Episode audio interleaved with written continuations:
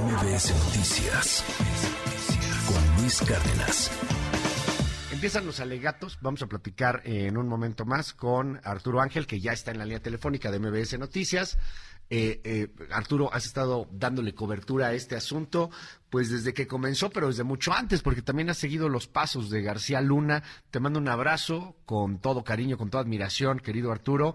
Cuéntanos en qué van las cosas, cómo viste ayer los alegatos finales y, y bueno, pues hoy empieza este proceso complicadísimo para los jurados de liberar es culpable o es inocente de cada uno de los cinco cargos que se le imputa.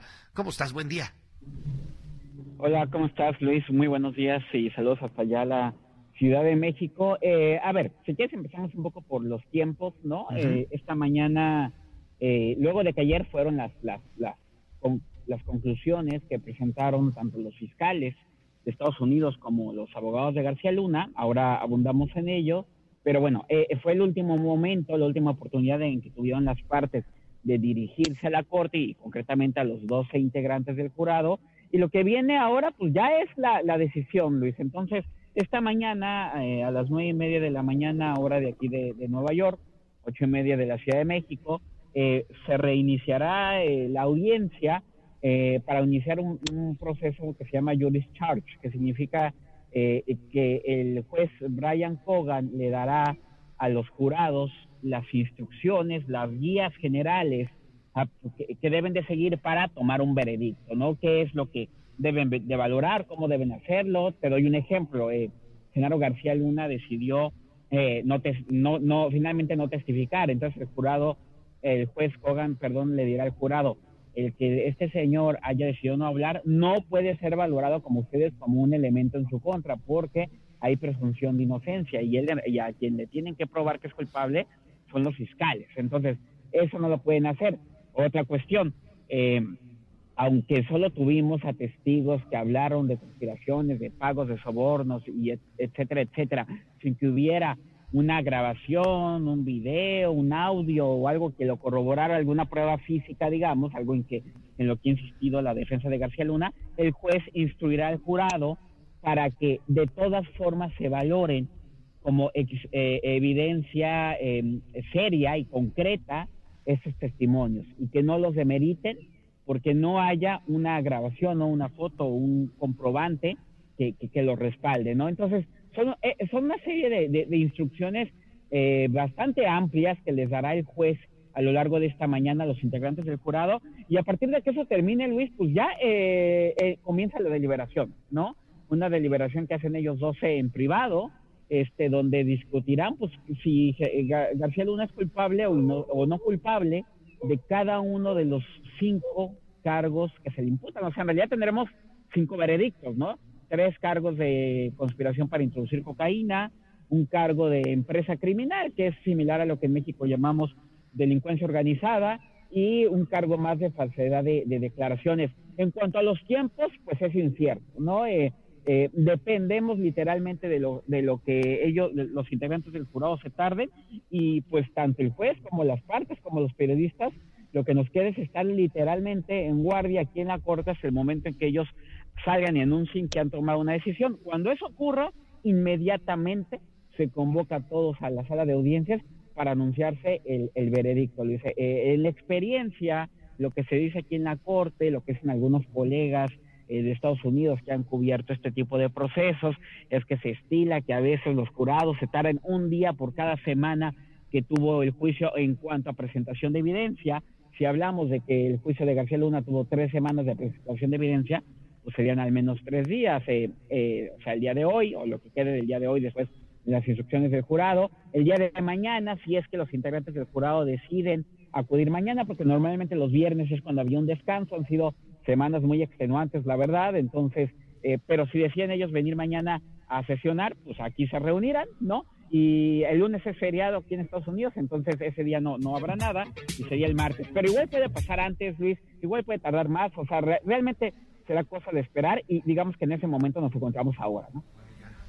Oiga, eh, a ver, dime, dime algo, Ángel, eh, Arturo Ángel, yo quiero preguntarte, eh, ¿hay un límite de días? O sea, eh, si se tardan, no sé, 10 días, 20 días, no se pueden tardar un año, pues, o sea, hay, hay un límite en donde dices, oye, ya está aquí, o sea, no, no te puedes pasar más de 50 días, qué sé yo.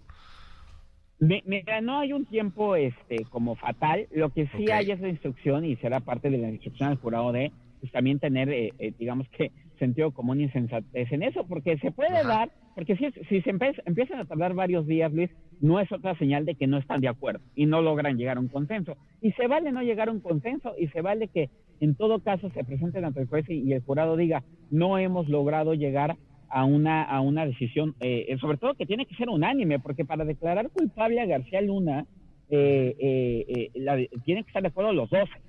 No, no hay otra forma, pues, ¿no? Entonces, si los 12 no están de acuerdo en, en, en, uno, en alguno de los, de los delitos y no se logran poner de acuerdo, digo, de inicio seguramente habrá posiciones divididas.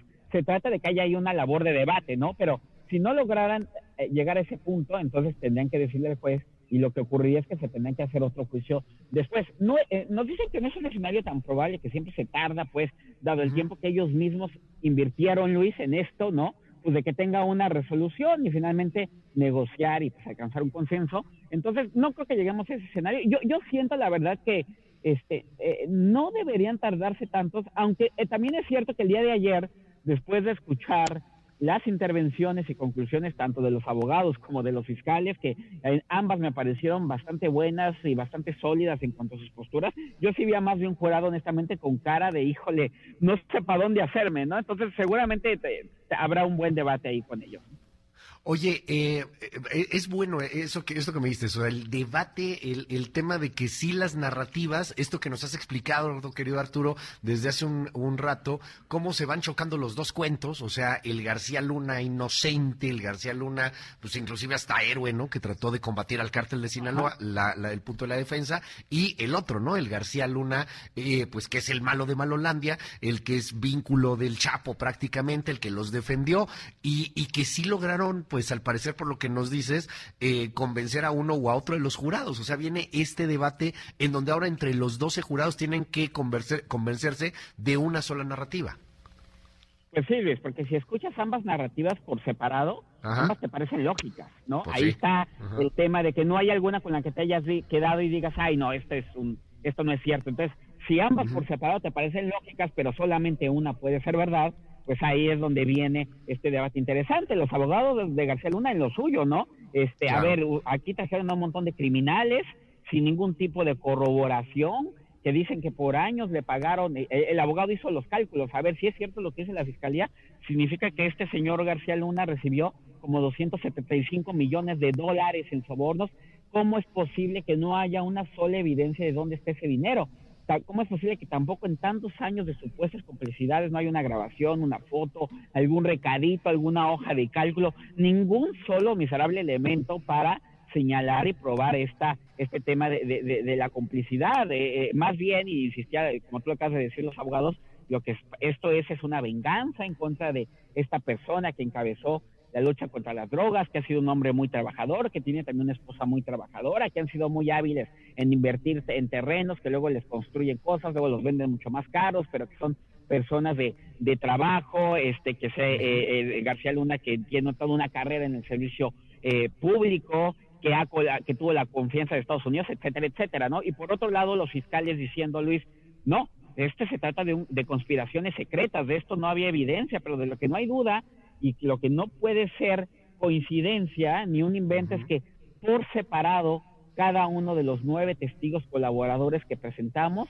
eh, eh, nos hayan contado una, una historia similar, que es la de la protección que dio García Luna al cártel de Sinaloa, los pagos que se recibieron. La defensa insistía, en, por ejemplo, que en el, había temas como la entrega del dinero en el restaurante Champs-Élysées, de, en reforma donde el mismo testigo dio seis versiones distintas, eh, o había eh, el tema de, los decomisos en Manzanillo, Colima, históricos de cocaína, donde ah, hubo testigos que dieron aspectos eh, diferenciados del asunto. La defensa considera que eso son contradicciones, los fiscales consideran que en realidad se está complementando la información, consideran que no se trata de un caso donde haya que demostrar dónde está el dinero, porque no lo están acusando de lavado de dinero, sino de conspirar, que, que, y que además mucho del dinero para estas personas como García Luna no, no es dinero para estar comprando cosas, sino es dinero que significa poder, poder para comprar medios de comunicación, para comprar eh, gente, alianzas, en fin, insisto, narrativas muy interesantes de ambos lados y, y, pues este el jurado ahí la va a tener la va a tener compleja yo creo que para decidir ¿no?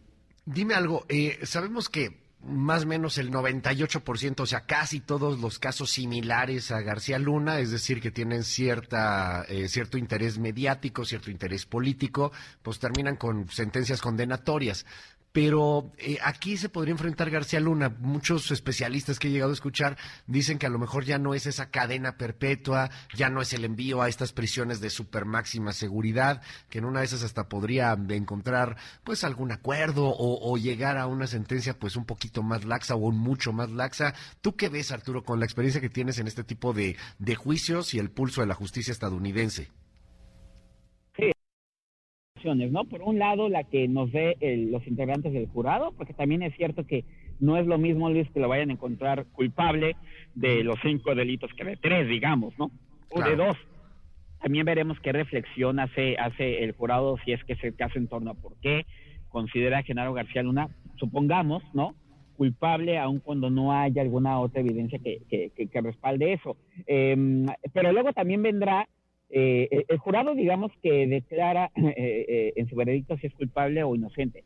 El número de años le toca al juez Kogan, este Luis, ¿no? Y el juez se tomará algunos meses eh, para determinar ¿Meses? a partir del veredicto que dé el jurado, sí, sí puede ser algunos algunos meses incluso para para o sea no va a ser rápido eso sí no no va a ser cuestión de días como el veredicto va a tomar tiempo y el juez analizará cuidadosamente eh, eh, em, primero, pues que eh, el veredicto del jurado respecto a qué delitos lo encuentra culpable y a partir de, si lo encuentra culpable de alguno de todos, entonces la valoración técnica que él tiene que hacer, si hay peticiones de la fiscalía, como tú dices, ha pasado con testigos colaboradores que, aunque ya los encuentra culpables, la fiscalía dice, pero es que luego nos ha decidido aportar información o cosas así. Eso se puede dar, Luis. Entonces, el, juez tendrá que hacer una valoración cuidadosa para ver si la sentencia, a ver, el rango de la sentencia puede ir desde los desde los 20 años, Luis, hasta cadena de perpetua, pues, ¿no? Entonces, este, pero también puede haber reducciones, ¿no? Si es que la fiscalía dice, bueno, eh, considero esto y aquello, y en esas, hay gente aquí que terminó con 10 años de cárcel. Entonces, e, e, ese va a ser un segundo proceso bastante interesante, eh, a partir de que sepamos cuál es el veredicto por cada uno de los cinco cargos que enfrentan. Oye, y, y, finalmente déjame preguntarte, porque también se ha hablado mucho de, de, que no hay, no hay un gran rastro del dinero, ¿no? Que todo ha sido el tema de que, ah, pues yo te entregué tantos millones de dólares en la maleta y se han hecho cantidad brutal de especulaciones en dónde cabe un millón de dólares, de qué tamaño tiene que ser la maleta, cuánto pesa, etcétera.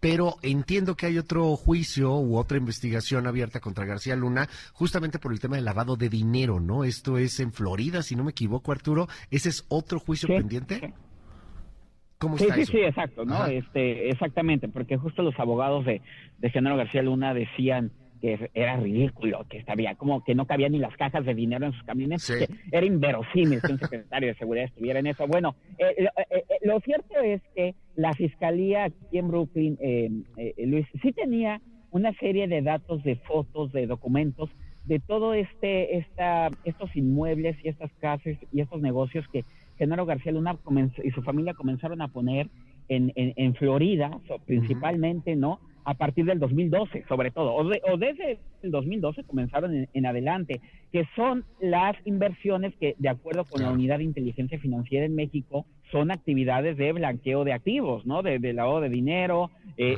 eh, la tesis de la, de la UIF en México es que eh, es dinero producto de actos de corrupción derivados de los contratos, ¿no? De los contratos que García Luna en conjunto con los Weinberg, que es la familia de contratistas a los que García Luna favoreció y que a cambio le habían dado estas contraprestaciones y así hicieron la, el supuesto fraude. Em, eh, esto de ese, ese, ese, ese esos eh, bienes que están en Florida y por los cuales, en efecto, como lo acabas de decir, se inició un procedimiento eh, de materia civil en el estado de Florida para tratar de eh, quitarle esta, esta serie de, bienes y de propiedades que están no solamente a nombre de Genaro García Luna, sino de varios de sus familiares, incluyendo a su esposa y a su hijo, ¿no? Entonces, eh, ese es un procedimiento que en efecto está los ah, un poco como para deslizar la idea, este Luis, de ahí pudo terminar todo, ¿no? Pero no los dejó el juez Kogan presentar eso porque los abogados argumentaron y, el juez les dio la razón, Luis,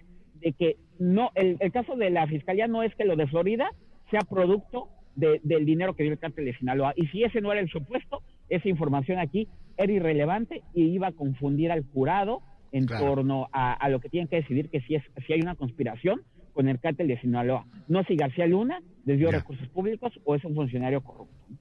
Oye, cierro preguntándote, Arturo, muy a título personal, ¿con qué te quedas? Híjole, mira, a ver, eh, ah, sí, sí, a ver, eh, digo, de nuevo, o sea, y, también lo comentan algunos compañeros aquí en Estados Unidos. Eh, el rol de, de, de, nuevo, el rol de los Estados Unidos, Luis, la, la, corrupción que también hay de este lado, de nuevo, ni un resquicio de eso, ¿no? Pareciera como pues si la cocaína se teletransportara de la frontera de México hasta aquí las calles de Brooklyn, ¿sabes? Entonces, este, nunca hay una explicación de cómo es que atraviesa miles de kilómetros en territorio estadounidense y para lo cual también hay una cadena de corrupción, evidentemente. Nada de eso, eso faltó, pero también faltó el tema de, del asunto más estructural de México, ¿sabes? O sea, sí hubo la nota escandalosa de, de, Felipe Calderón, cuando lo medio lo menciona de Garbeitia, el otro día que los abogados de García Luna quisieron ahí eh, preguntarle a al señor Rey Zambada si había dado dinero a la campaña de López Obrador, pero más allá de esos señalamientos escandalosos, no termina de, desengranarse el aparato de corrupción de, México. Y, y, a lo mejor esa es una chamba que le toca a México, Luis. Y yo creo que ahí vendrá la reflexión después, porque aquí hemos escuchado a gente como el, el, el ex tesorero de, de, Moreira en Coahuila, ¿no? El señor Héctor Villarreal, que habló de cómo sistemáticamente se desviaban recursos públicos, más allá de que estuviera la anécdota de, de este dinero fue para supuestamente el Universal, ¿no? Eh, está este sistema de desvío de recursos públicos, está el narcoestado que narra Edgar Beitia, ¿no? O sea, todas cosas que sospechamos desde el periodismo o desde las investigaciones, pero que cuando escuchas a los protagonistas dices, híjole, es que todo es verdad y es aún más terrible. ¿Cómo se confiesan aquí homicidios, masacres, este, desapariciones? Creo que hay una, e, e, este juicio, y también ahí creo que hay mucha labor de los periodistas, que hagamos después de recuperar esas estas historias, Luis, y ponerlas sobre la mesa, también para que haya un reclamo a México de que tiene que hacer algo en torno a estas cosas tan terribles que se evidencian aquí, insisto, mucho más allá del personaje que es Genaro García. Ya lo estaremos platicando con, con más detalles y nos das oportunidad eh, cuando pues cuando vuelvas, cuando vuelves, por cierto, Arturo Ángel, acá a México. No, hasta que haya un desenlace. Aquí ah. seguimos hasta que hasta que la historia se acabe. No, bueno, todavía va a ser un buen rato. Te mando un abrazote, Arturo. Gracias por, por tomarnos la llamada y, y pues seguimos en comunicación si nos das oportunidad. Sí, claro, aquí estamos al pendiente. Muy buenos días. Te mando un abrazo, es Arturo Ángel. Muchísimas gracias. MBS Noticias con Luis Cárdenas.